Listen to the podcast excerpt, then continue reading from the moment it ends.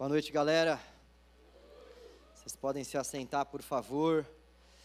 Saudades do canal, do nosso culto, de estar aqui junto com vocês, para a gente buscar um pouco mais do Senhor. De agradecer a todos que oraram por mim, pela minha família nesse período de férias. Aleluia, muito bom. Primeira vez na vida que eu vi a Minnie e o Mickey. Minha cara de animação foi muito boa, vocês tinham que ver. Deus preparou essa viagem para nós e foi um tempo muito bom em família. Muito obrigado realmente por todos vocês que oraram por nós. Estamos de volta, estamos de volta com a nossa série, nosso livro de Marcos. Nosso não, né? Do Senhor. E, e hoje eu queria te convidar para que você pudesse abrir a Bíblia em Marcos capítulo 12, a partir do versículo 41. Marcos capítulo 12, a partir do versículo 41.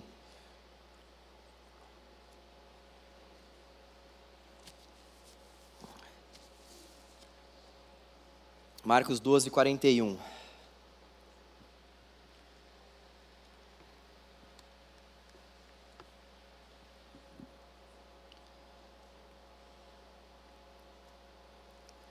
A palavra do Senhor diz assim: Jesus, Jesus sentou-se em frente do lugar onde eram colocadas as contribuições e observava a multidão colocando o dinheiro nas caixas de ofertas. Muitos ricos lançavam ali grandes quantias. Então, uma viúva pobre chegou-se e colocou duas pequeninas moedas de cobre, de muito pouco valor. Chamando a si os seus discípulos, Jesus declarou: afirmo que esta viúva pobre colocou na caixa de ofertas mais do que todos os outros. Todos deram do que lhes sobrava, mas ela, da sua pobreza, deu tudo o que possuía para viver. Vamos orar mais uma vez ao Senhor. Deus, nós te damos graças por estarmos aqui reunidos em Teu nome, pela conquista que o Senhor efetuou para cada um de nós na cruz, nos dando liberdade, nos dando o Teu Espírito, nos dando comunhão com o Senhor. Mais uma vez nós queremos te pedir, Senhor, para que o Senhor fale conosco apesar de nós. Tu conheces as nossas limitações, tu conheces as nossas falhas, tu conheces os ídolos do nosso coração, mas Deus, nós estamos aqui porque nós queremos te buscar.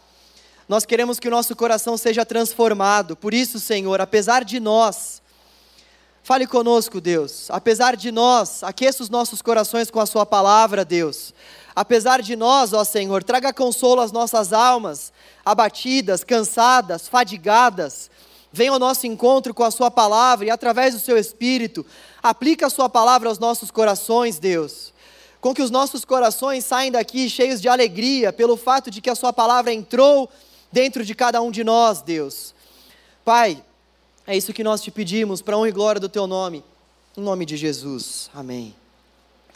Amém. Como eu disse, nós estamos então nessa série falando sobre o livro de Marcos, já estamos no capítulo 12. Falei para vocês lá atrás que às vezes nós íamos dar alguns pulos, porque o livro de Marcos tem muitas perícopes, tem muitas partes bem interessantes para a nossa reflexão, e nós teremos que ficar pelo menos um ano aqui se nós quiséssemos abordar todas essas, essas partes de maneira minuciosa. Então, o que nós estamos fazendo aqui é escolhendo alguns textos principais e falando sobre esses textos e refletindo sobre esses textos. Se você tiver de repente alguma dúvida sobre um texto que não foi pregado aqui, você por favor pode uh, perguntar para mim, para o seu líder de célula, para as pessoas aí que caminham com você, porque vai ser bem importante você ir acompanhando o livro de maneira sequencial também. E nós estamos, como eu disse, no capítulo 12. Até esse capítulo 12, muitas coisas já aconteceram. Nós vemos que os primeiros capítulos do livro de Marcos, do capítulo 1 até o capítulo 8, esses capítulos eles são marcados por muitas curas, sinais, milagres, maravilhas, prodígios da parte de Jesus.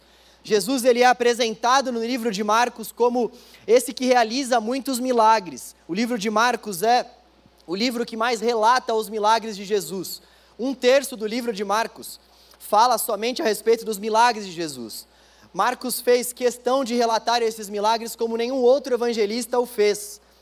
E aí nós vemos então que Jesus ele é apresentado como esse que veio para sofrer no nosso lugar. Ele é esse servo sofredor. Jesus, no livro de Marcos, é também apresentado como filho do homem. Marcos está principalmente escrevendo para os gentios. Por isso que ele, por exemplo, não vai começar o seu evangelho da mesma forma que Mateus começa, apresentando a genealogia de Jesus para mostrar de fato que Jesus é o Messias. Marcos parte do pressuposto que ele está escrevendo realmente para pessoas que não vieram da raiz judaica. E é claro que isso não quer dizer que essas pessoas que vieram da descendência de Abraão não possam ler o livro ou também não não possam ser alimentadas pelo livro, mas existe um foco principal. E é importante nós entendermos isso quando a gente lê esse evangelho de Marcos. E Marcos ele é um cara mais prático. Só estou retomando algumas coisas que nós já vimos para que isso fique muito claro para nós. Então ele começa o evangelho dessa forma prática, falando sobre os milagres de Jesus, dos capítulos 1 até o capítulo 8. Vocês vão perceber que ele vai, vai fazer poucas menções a perseguição que Jesus haveria de sofrer. Ele fala raramente sobre a perseguição que Jesus iria sofrer, iria padecer futuramente na cruz. Mas existe um divisor de águas nesse livro de Marcos, que é o capítulo 8. A partir do capítulo 8, o que nós vemos é que Jesus ele estabelece uma nova linha de argumentação para os seus discípulos. Jesus ele muda um pouco o foco do seu discurso. Espera aí que eu não estava acostumado com essa luz em cima de mim aqui, tá, tá calor aqui, gente. Pessoal do som, se vocês puderem fazer alguma coisa com essa luz abençoada aqui. Eu sei que a luz é bíblica, mas tá calor aqui. É, então, nós vemos que dos capítulos 1 até o capítulo 8, Marcos então vai focar bastante nessa questão dos milagres, mas no capítulo 8, Jesus começa a mudar um pouco o foco do seu discurso.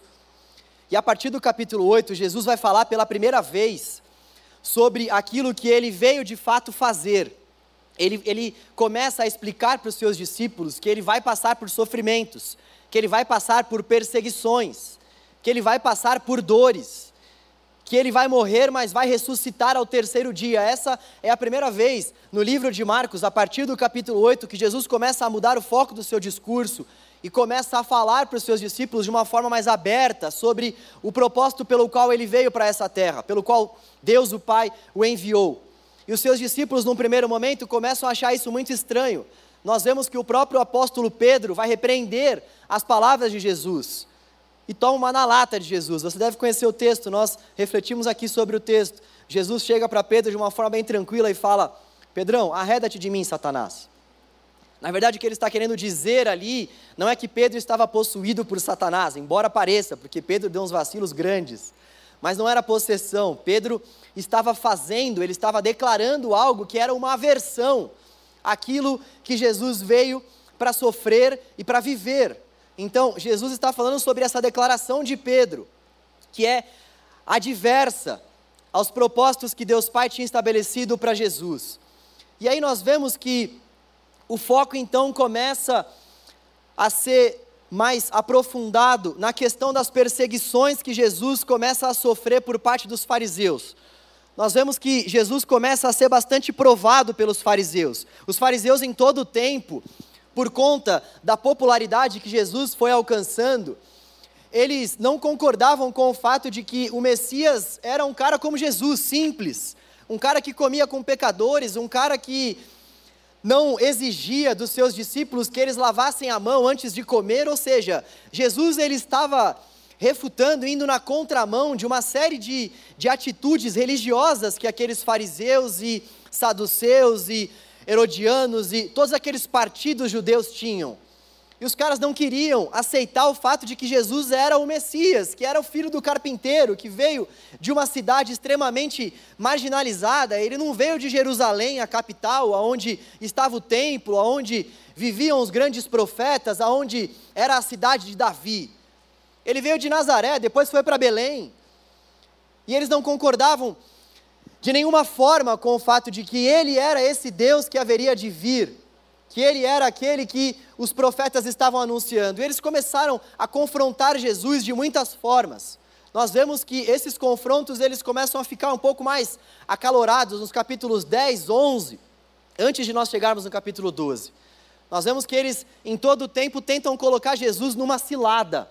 Se você ainda não leu esses capítulos, por favor, leia, você vai se deparar com a sabedoria de Jesus. Eu estava lendo esses capítulos em casa e como é maravilhoso a gente ver como Jesus era um homem extremamente sábio. Eles tentavam de alguma forma colocar Jesus em alguma arapuca e Jesus ia lá e colocava cada um deles na arapuca que eles estavam achando que estavam colocando Jesus. É um negócio fantástico. Jesus ele então começa a confrontar o ensino dos fariseus, começa a apontar mesmo o dedo para os fariseus. Capítulo 13, capítulo posterior a esse que nós lemos, é um capítulo onde Jesus vai falar muitas coisas para os fariseus. Ele vai realmente colocar os fariseus no seu devido lugar. Não somente os fariseus, mas todos aqueles que estavam tentando confrontá-lo de alguma maneira. E o que nós vemos é que no meio desse confronto todo, a gente chega no capítulo 12 e chega nessa história dessa viúva que ofereceu uma oferta a Deus, que ofertou algo ao Senhor e ouviu da parte de Jesus que a sua oferta ela foi ela foi bem vista, ela foi bem quista, muito mais do que aqueles que estavam ofertando uma quantia muito superior. Curioso isso. Existiam pessoas que estavam depositando quantias muito superiores. O texto vai dizer que muitas pessoas, muitos ricos, lançavam ali grandes quantias. Tenta imaginar esse fato. Imagina essa, essa urna que está aqui. Imagina que não tinha envelopezinho naquela época, não tinha aquelas aquelas salvas que passavam, as pessoas elas iam entregando os seus recursos financeiros ali e as pessoas conseguiam ver. Imagina um monte de gente vindo com um bolo de nota de 100 na mão e tacando ali, e ainda tacando meio que assim, vendo quem está olhando ali, né? Aquela ação bem farisaica. E aí chega uma viúva com umas moedinhas de pouquíssimo valor. E ela chega e coloca aquela moeda na urna. E é sobre essa oferta que Jesus vai aceitar, é sobre essa oferta que Jesus vai falar bem, é sobre essa oferta que Jesus vai dizer que ela deu tudo o que ela possuía. E por isso que essa oferta da viúva foi aceita, não a oferta daqueles que estavam ofertando grandes quantias, mas a oferta daquela viúva que de fato entregou tudo o que possuía por confiar no Senhor, entregou tudo que possuía por entender que Deus era o sustento da vida dela e ainda que ela pudesse dar ao Senhor tudo o que ela tinha, através desse gesto dela nós podemos perceber que de fato ela acreditava que o socorro, que a providência que ela tanto precisava para a sua vida vinha do Senhor.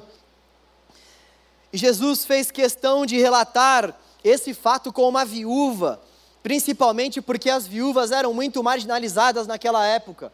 Existia uma classe de pessoas que eram extremamente marginalizadas nessa época de Jesus: os pobres, os estrangeiros, os órfãos e as viúvas. Esse quarteto era extremamente marginalizado. Uma viúva, para vocês terem uma ideia, quando o marido dela morria, os bens não ficavam para ela, os bens ficavam para os filhos homens.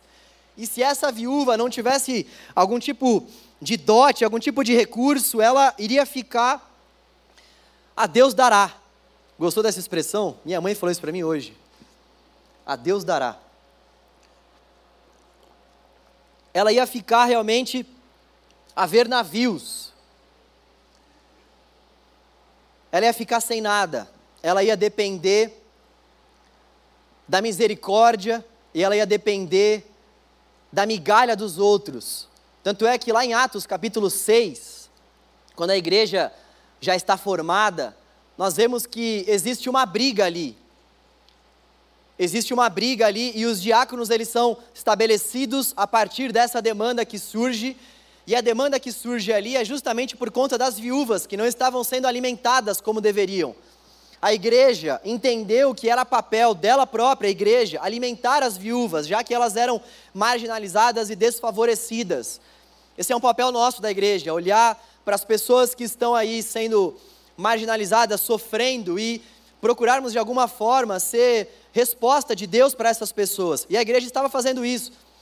Mas é interessante nós percebermos que havia uma briga na igreja porque essas viúvas não estavam sendo alimentadas. Por mais que a igreja tivesse olhado para essas viúvas dessa forma, em muitos aspectos, algumas pessoas estavam falhando nessa alimentação. Então, esse assunto da viúva é um assunto muito sério à luz do Novo Testamento. As viúvas elas eram é, vistas dessa forma extremamente pejorativa e cabia à igreja cuidar das viúvas. E Jesus vai trazer um exemplo sobre essa viúva que oferta uma quantia extremamente pequena, um valor extremamente pequeno, e ainda mais ela sendo uma viúva, ela sendo uma pessoa que muitos religiosos ali zombavam. E dentro desse cenário, aonde Jesus começa a ser mais confrontado, Jesus começa a ser mais perseguido, Jesus faz questão de contar essa história de uma pessoa que não era bem vista pela sociedade, de uma pessoa que era ridicularizada pela sociedade e que não somente era ridicularizada e não era bem vista, mas que ofertou também uma quantia totalmente irrisória, uma quantia totalmente baixa. O que Jesus está fazendo aqui, o que ele está o que ele está querendo mostrar, principalmente para os seus discípulos, eu quero extrair desse texto um aprendizado só nessa noite. Eu voltei de férias, então estou meio fraco ainda. Geralmente são três, né? Três ou quatro, mas hoje vai ser só um. Um aprendizado para nós e para a nossa caminhada. É importante a gente perceber que Jesus ele tem em vista algo desde quando ele começou o seu ministério com os discípulos. Quando a gente para para olhar os evangelhos e os ensinamentos de Jesus, nós vemos que ele tem algo em vista nós vemos que Jesus está querendo fazer algo. Constantemente, as ações de Jesus apontam para um certo sentido. Essas ações e esses ensinamentos apontam para o fato de que Jesus estava trabalhando no coração dos seus discípulos. Jesus estava preparando o coração dos seus discípulos para tudo aquilo que eles haveriam de viver. Jesus sabia que os seus discípulos e a sua igreja iria passar por muitos momentos difíceis, assim como ele próprio Jesus já estava passando, iria passar muito mais. Então, nessa caminhada que Jesus estava tendo com os seus discípulos, que nós já demos o nome aqui de discipulado, esse caminhar perto, esse caminhar lado a lado, nessa caminhada de discipulado, Jesus tem algo primordial, principal em vista: o coração dos seus discípulos. Aquele coração errante, aquele coração extremamente avesso aos ensinamentos do reino de Deus. Aquele Pedro, que, como eu disse no começo, era um cara que pisava na bola constantemente, aquele Tomé que não conseguia acreditar, aquele Tiago, irmão de João, que, depois de tantos ensinamentos da parte de Jesus, parece que não tinha entendido nada, querendo saber quem que ia sentar à direita e quem ia sentar à esquerda. E aqueles discípulos tão iletrados, aqueles discípulos tão despreparados, foram nessa caminhada com Jesus, tendo principalmente o seu coração sendo forjado para a grande obra que Jesus queria fazer através da vida deles e de fato fez. Por isso que nós estamos aqui, por isso que a igreja permanece de pé até os dias de hoje, porque Jesus conseguiu trabalhar no coração daqueles homens que eram como eu e você e talvez seja por isso que Jesus fez questão de escolher pessoas tão complicadas e tão pecadoras para mostrar para nós que existe solução para as nossas vidas. E essa solução não está em nós, nas, nas nossas habilidades, para mostrar para nós que, olha, tem saída para nós, ainda que nós sejamos como o apóstolo Pedro, ainda que nós sejamos como um Tomé, ainda que nós sejamos como aqueles que estavam ali no jardim do Getsemane orando por Jesus, e dormiram, ainda que a gente seja como esses discípulos, o nosso Senhor nos ama mesmo assim, porque o amor dele não depende daquilo que a gente pode fazer por ele, nem das nossas capacidades, mas depende da própria entrega voluntária que ele decidiu fazer por nós. Ele decidiu nos amar, não tem vírgula, não tem ponto e vírgula, ele decidiu nos amar, e ponto. Ele decidiu amar aqueles discípulos, ele decidiu chamar aqueles discípulos para que aqueles discípulos o seguissem. E tudo o que ele fez não foi levando em consideração a bondade daqueles discípulos. Não, eles não eram bons, assim como nós não somos. Mas Jesus os escolheu mesmo assim, porque Jesus pega essas coisas que para o mundo para as pessoas que não compreendem a fé, são coisas desprezíveis, são coisas pequenas, são coisas banais, mas são essas coisas, são essas pessoas que Jesus pega para si e transforma. São essas coisas e pessoas que Jesus pega para si e modifica e muda a vida, para que a glória seja dele. E nós estamos diante desses discípulos, desses discípulos inseguros, desses discípulos pecadores, desses discípulos que estavam tendo seus corações transformados pelo Senhor, desses discípulos que haviam largado tudo aquilo que tinham. Quando a gente vê o começo dos evangelhos, a chamada de Jesus para esses discípulos é algo fantástico. Jesus vê alguns desses discípulos e vira para eles e fala: siga-me. E os discípulos deixam de fazer tudo aquilo que eles estavam fazendo para seguir a Jesus. É isso que essa viúva fez. Essa viúva que não tinha praticamente nada para oferecer a Deus. Quando se viu diante da presença do Senhor, o que, que ela fez? Ela ofereceu tudo aquilo que ela tinha, ela ofereceu, acima de tudo, o seu próprio coração. E por que Jesus está tão focado assim no nosso coração, assim como ele esteve com o coração dos seus discípulos?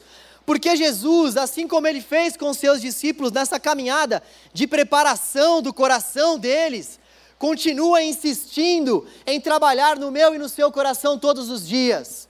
Por quê? A própria palavra traz resposta para nós, porque é do nosso coração que procedem as fontes da vida, porque é do nosso coração que procedem todas as coisas. Porque realmente aquilo que pode nos contaminar é aquilo que sai da nossa boca, e aquilo que sai da nossa boca está totalmente ligado com o nosso coração, porque a nossa boca vai falar aquilo que o nosso coração está cheio aquilo que a nossa mente está cheia. Então é imprescindível que a gente olhe para o Evangelho, e por isso que é importante a gente olhar nessa caminhada sequencial, para a gente perceber que o que está em vista aqui é o coração daqueles discípulos. Jesus está tocando no ponto do coração pecaminoso daqueles religiosos e está mostrando para eles que eles não sabem nada sobre religião, não sabem nada sobre Deus, que eles não sabem como se relacionar com Deus da forma como eles devem se relacionar, e ele também está mostrando para os seus discípulos que o coração deles precisa ser como o daquela viúva, assim como um pouco antes ele já fez, mostrando para os seus discípulos e para aquele jovem rico, que para que ele pudesse entrar no reino dos céus, ele deveria abrir mão daquilo que já estava enraizado no seu coração, que não era o amor a Deus, mas era o amor às riquezas. Dentro desse contexto, um jovem vira para Jesus e fala: O que eu preciso fazer para herdar a vida eterna?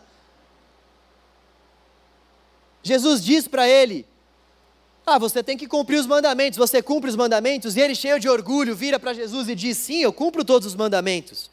Eu amo a Deus, eu amo ao próximo, eu faço uma série de coisas, eu cumpro sim com toda a lei de Moisés. Jesus só está dando corda para o cara. E chega, então tá bom. E olha só, o texto vai dizer ainda que Jesus amou aquele jovem. O fato de Jesus nos amar não inibe o fato de Jesus nos corrigir. E Jesus, na sequência, vai dizer para aquele jovem: então tá bom. O texto vai dizer que Jesus conhecia o coração dele, sabia que ele tinha muitas riquezas, Jesus então chega para ele e fala: então tá bom, para você entrar no reino dos céus, como você quer entrar, como você deseja entrar, vende tudo que você tem e dê aos pobres. E aquele jovem sai, vira as costas e vai embora, muito triste, porque ele tinha muitos bens. Jesus estava em busca de fato do coração daquele jovem. Tinham muitos tesouros no coração daquele jovem que ele não queria abrir mão. Aonde está o seu tesouro? Aonde está o meu tesouro? Aonde estiver o nosso tesouro, ali estará o nosso coração. O tesouro daquele jovem estava nos bens. O tesouro desses fariseus e desses religiosos estava no próprio aparente cumprimento dos ritos que eles achavam que conseguiam cumprir, mas na verdade não cumpriam coisa nenhuma. E aí vem uma viúva e aí vem uma viúva marginalizada e oferta algumas moedinhas de cobre. sem valor algum. E essa viúva recebe a graça e o favor do Senhor. Porque o nosso Deus não está preocupado com a nossa aparência. Nosso Deus olha para o nosso coração. A nossa sociedade vive em busca de aparência. Em todo tempo nós somos impulsionados para que a nossa vida seja uma vida cuja aparência seja positiva. Na volta do avião, eu voltei ao lado do Gabriel, esse príncipe que não parou quieto um minuto, ao lado da minha esposa, e eu voltei ao lado também de uma jovem, uma jovem brasileira. E ela antes, antes de embarcar de fato, antes do voo decolar, ele estava fazendo uma chamada de vídeo com algumas amigas. E, gente, não é que eu sou curioso nem fofoqueiro, tá? Não me levem a mal. É que, pô, ela estava do meu lado, então, você imagina. Não era primeira classe, não era nada demais. Era uma classe assim, era era a classe do aperto, na verdade. E aí eu aqui, o Gabriel de um lado, e eu aqui querendo dar o gato na Paula, porque eu já tinha tomado conta dele aqui, não, amor, vai você agora, vai você. Eu não estava nem olhando para ele. E aqui só me restou então olhar para esse outro lado. E aí elas fazendo chamada de vídeos e uma série de coisas e começando a falar sobre um monte de assunto e tal e começaram a falar sobre TikTok e aí vídeo para cá, vídeo para lá, isso e aquilo e começaram a falar sobre homens e começaram a falar, olha, tanta coisa em tão pouco tempo que eu falei, meu Deus do céu, como ela conseguiu? Foram muitos assuntos. E o que me chamou a atenção foi de fato como ela e aquelas amigas estavam querendo passar uma certa impressão para aqueles homens que elas estavam falando a respeito sobre elas. A conversa estava girando em torno disso. Olha só, faz isso porque você vai chamar a atenção dele dessa forma. Olha só, veste isso porque posta esse vídeo, faz isso. Olha só, é... cara, que loucura! Que loucura! E assim como essas meninas, esse é um mero exemplo, mas assim como essas meninas, Muitas pessoas vivem em busca dessa, dessa aparência, dessa, dentro do contexto religioso, nós podemos dizer que muitas pessoas vivem em busca dessa vida religiosa. Sabe?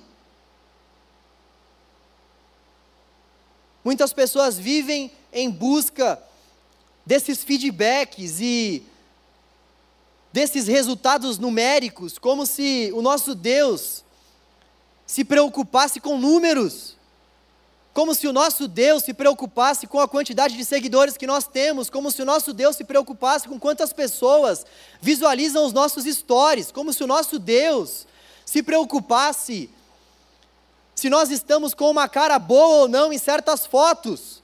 Eu não estou dizendo aqui que a gente tem que postar qualquer coisa, mesmo, sei lá, se você não gosta de postar uma coisa sem maquiagem ou não, o mérito não é esse. O mérito é onde está o nosso coração. Aonde está o nosso coração quando nós estamos nos relacionando, desde as redes sociais até as pessoas do nosso trabalho, até as pessoas dentro da igreja?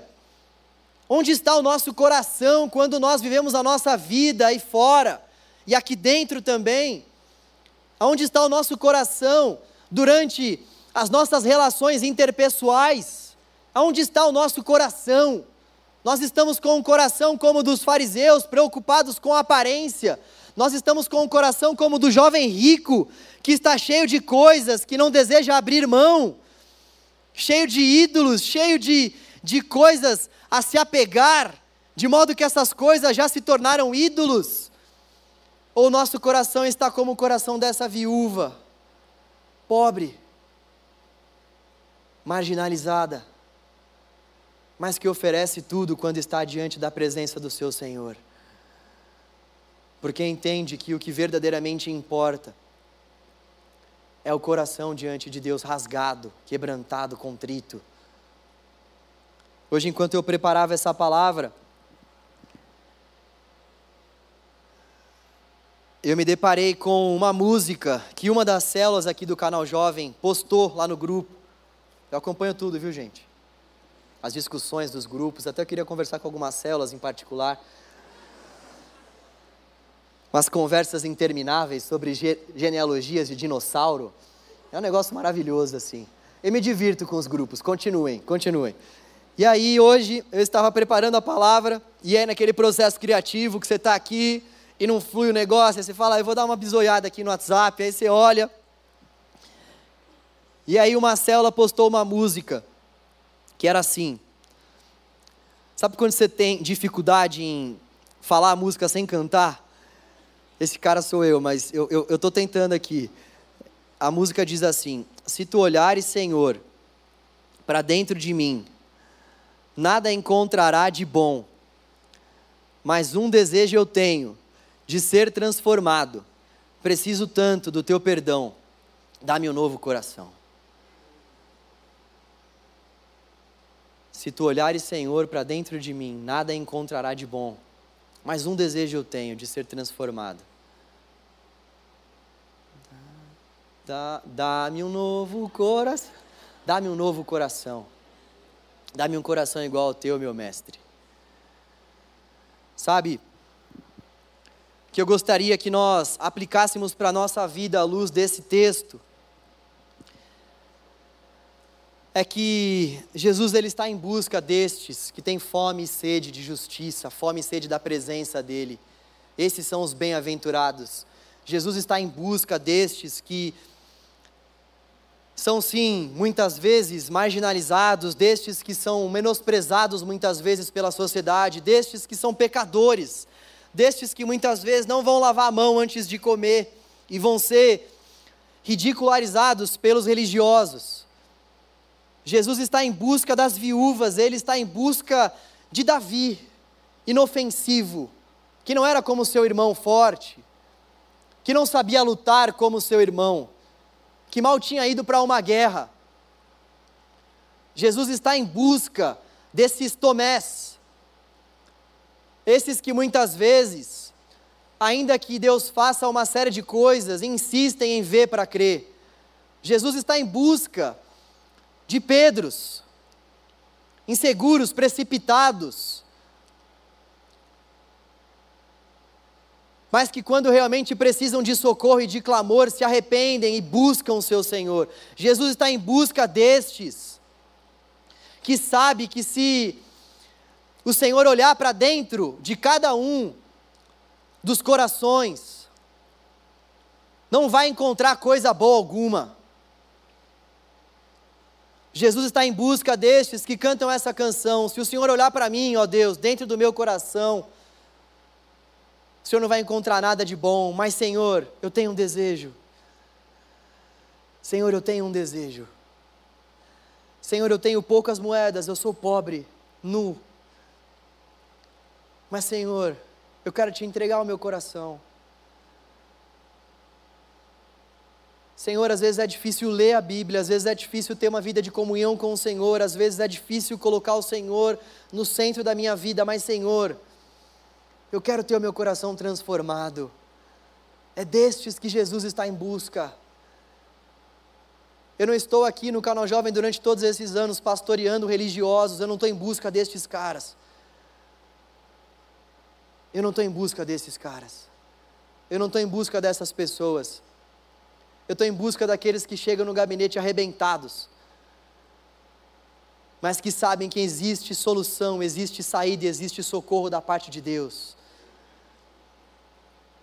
Eu estou em busca, assim como o nosso Senhor, de pastorear para a glória dele os pecadores, porque foi para esses que eles veio, os doentes, os órfãos, aqueles sem esperança, porque é para estes que eu desejo ser luz, que eu desejo ser sal, e é para estes que nós desejamos, precisamos desejar.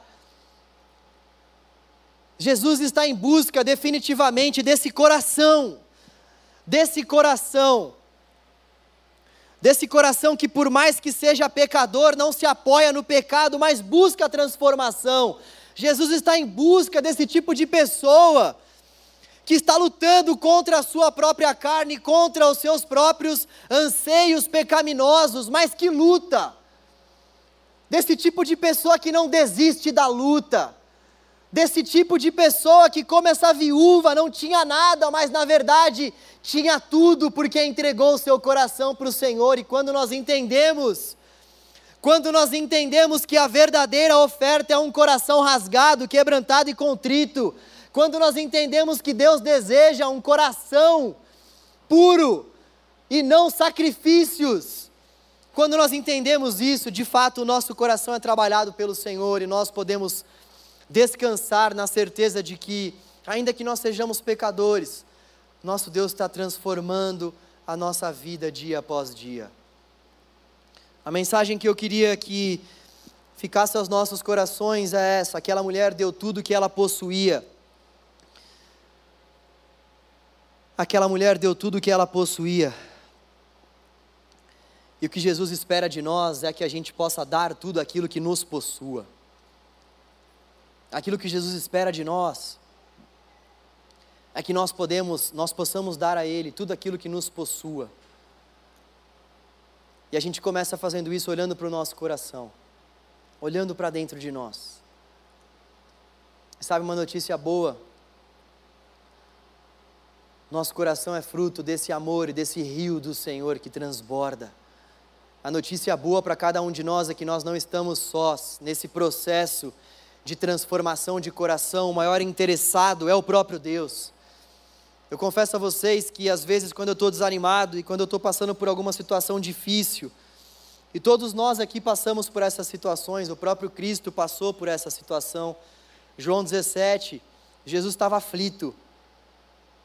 Jesus estava prestes a de fato abrir mão daquilo que o Pai disse que ele teria que fazer. Pai, passa de mim esse cálice. Até Jesus passou por, esse, por esses momentos de extrema aflição, todos nós vamos passar. Mas nós precisamos entender que a nossa fé está apoiada na própria obra de Cristo. E não há nada que Jesus peça para que a gente faça, que Ele mesmo já não tenha feito. Jesus pede para que nós sejamos sábios. A palavra vai dizer que a sabedoria é um dom dele. Tiago vai dizer que quem clamar por sabedoria sem duvidar, assim o receberá. Jesus pede para que nós sejamos santos, no sentido de sermos separados desse mundo, de não compactuarmos com a filosofia mundana de viver, de se relacionar. E a palavra de Deus vai nos dizer que Ele mesmo nos santifica. Jesus pede para nós, para que nós venhamos usar os nossos dons para a glorificação do nome dEle. E a mesma palavra vai dizer que o dom, o dom é um presente de Deus. Ele pede para nós usarmos e Ele mesmo dá. Jesus vai dizer que nós temos que amar os nossos adversários e amarmos uns aos outros. A palavra vai dizer que Ele próprio é o amor. Jesus vai pedir a cada um de nós para que de fato nós possamos carregar a nossa cruz se nós quisermos segui-lo, ou seja, Ele está pedindo a cada um de nós para que nós possamos resistir às nossas tentações, caso a gente queira segui-lo. 1 Coríntios 10, 13 vai dizer que Ele não vai permitir com que nós sejamos tentados além daquilo que a gente possa suportar.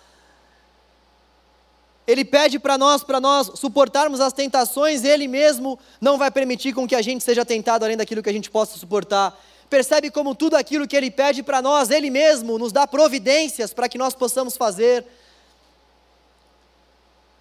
Jesus quer o nosso coração. E é Ele mesmo quem limpa o nosso coração. Jesus exige de nós esse anseio, essa fome e essa sede e nós vemos que Ele mesmo coloca em nós seus rios de águas vivas. O que nós precisamos fazer, tomando as palavras do apóstolo Paulo, deixarmos nos encher pelo Espírito. O Espírito Santo de Deus já vive nos corações de todos aqueles que creem. O que nós precisamos fazer então para que os nossos corações sejam limpos?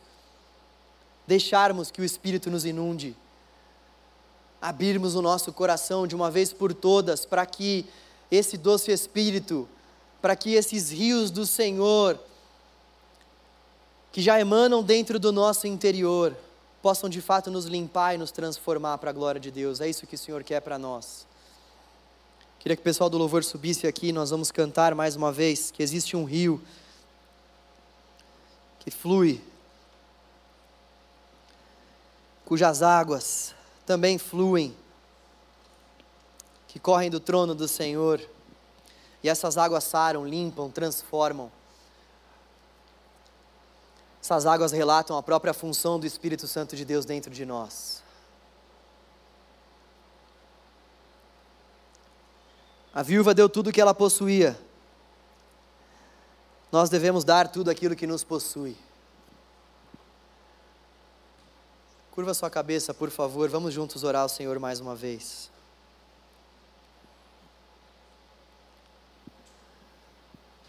Senhor, se o Senhor olhar para dentro de nós, o Senhor não vai encontrar nada de bom.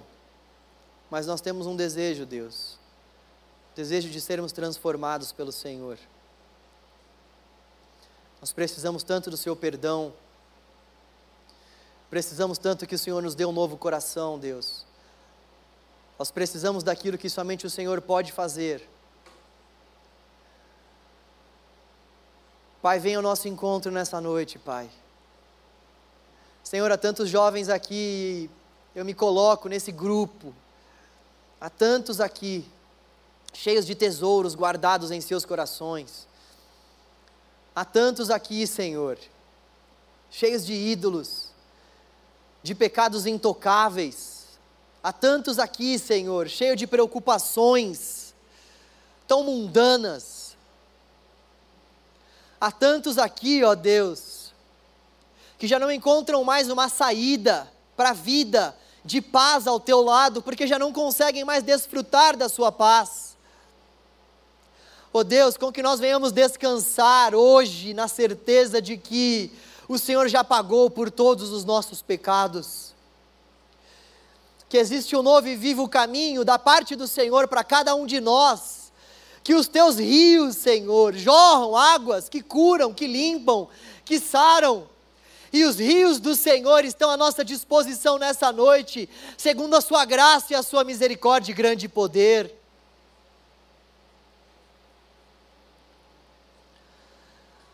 Ó oh Deus poderoso, som dos nossos corações, Senhor. Livra-nos de nós mesmos, Deus. Livra-nos desse ídolo. Livra-nos, Pai, desse ídolo que tem como nome o nosso próprio nome. Livra-nos de todo egoísmo, desse desejo de vivermos a nossa própria vontade. Assim como os nossos pais no jardim desejaram viver a sua própria vontade em detrimento da sua. Oh Deus,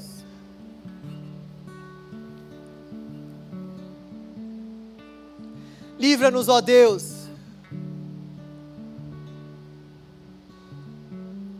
Livra-nos, ó Deus.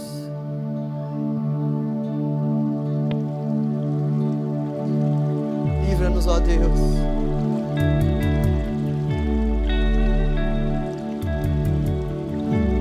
Nós queremos ser como essa viúva, Senhor. Pobre, indefesa, mas com o coração rendido à Sua presença, Deus. Nós queremos ser como essa viúva, Senhor, que ofereceu tudo de si ao Senhor. Vamos juntos cantar ao Senhor de todo o nosso coração, clamando por esses rios do Senhor, por esse Espírito de Deus que foi nos dado. Águas que como ajudador, como auxiliador, como penhor da nossa salvação. Por onde o rio passar, venha com teu Espírito sobre nós, Senhor. Tudo vai transformar. Nos transforme, Deus.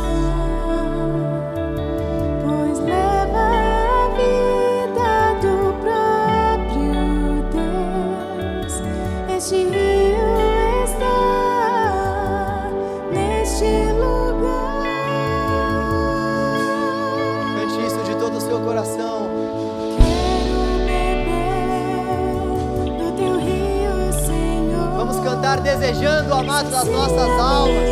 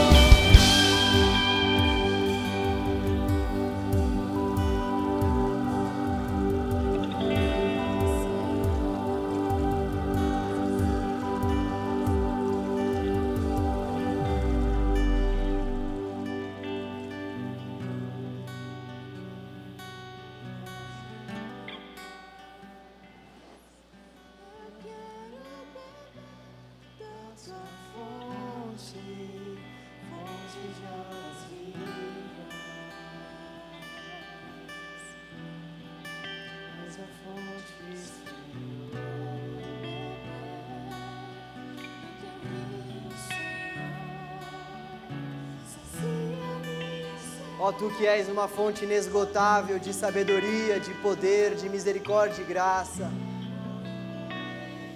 Nós invocamos o teu nome nesse lugar, Deus. Nós precisamos de ti. Olhe para os nossos corações aflitos, Senhor. Olhe, Senhor, para a sede que existe dentro de nós. E supra, Senhor, a nossa sede na medida da nossa busca. Supra a nossa sede, Senhor. Nós temos fome, nós temos sede de Ti, Deus. Nós não queremos buscar nesse mundo sombrio, confuso, nesse mundo contraditório, paz para as nossas almas, não. Nós não queremos buscar sentido para os nossos corações e para a nossa vida, olhando para o lado de fora. Nós queremos olhar para a Sua palavra, Deus. Nós queremos olhar para o Seu Espírito. Nós queremos olhar, Senhor, para essa viúva. Dê-nos um coração como dessa mulher, Senhor. Transforma-nos, ó Deus. Esse é o nosso clamor nessa noite, Deus. Transforma o nosso coração, de modo que nós venhamos entregar ao Senhor tudo aquilo que nos possui, em nome de Jesus. Amém. Amém. Graças a Deus. Vamos aplaudir ao Senhor.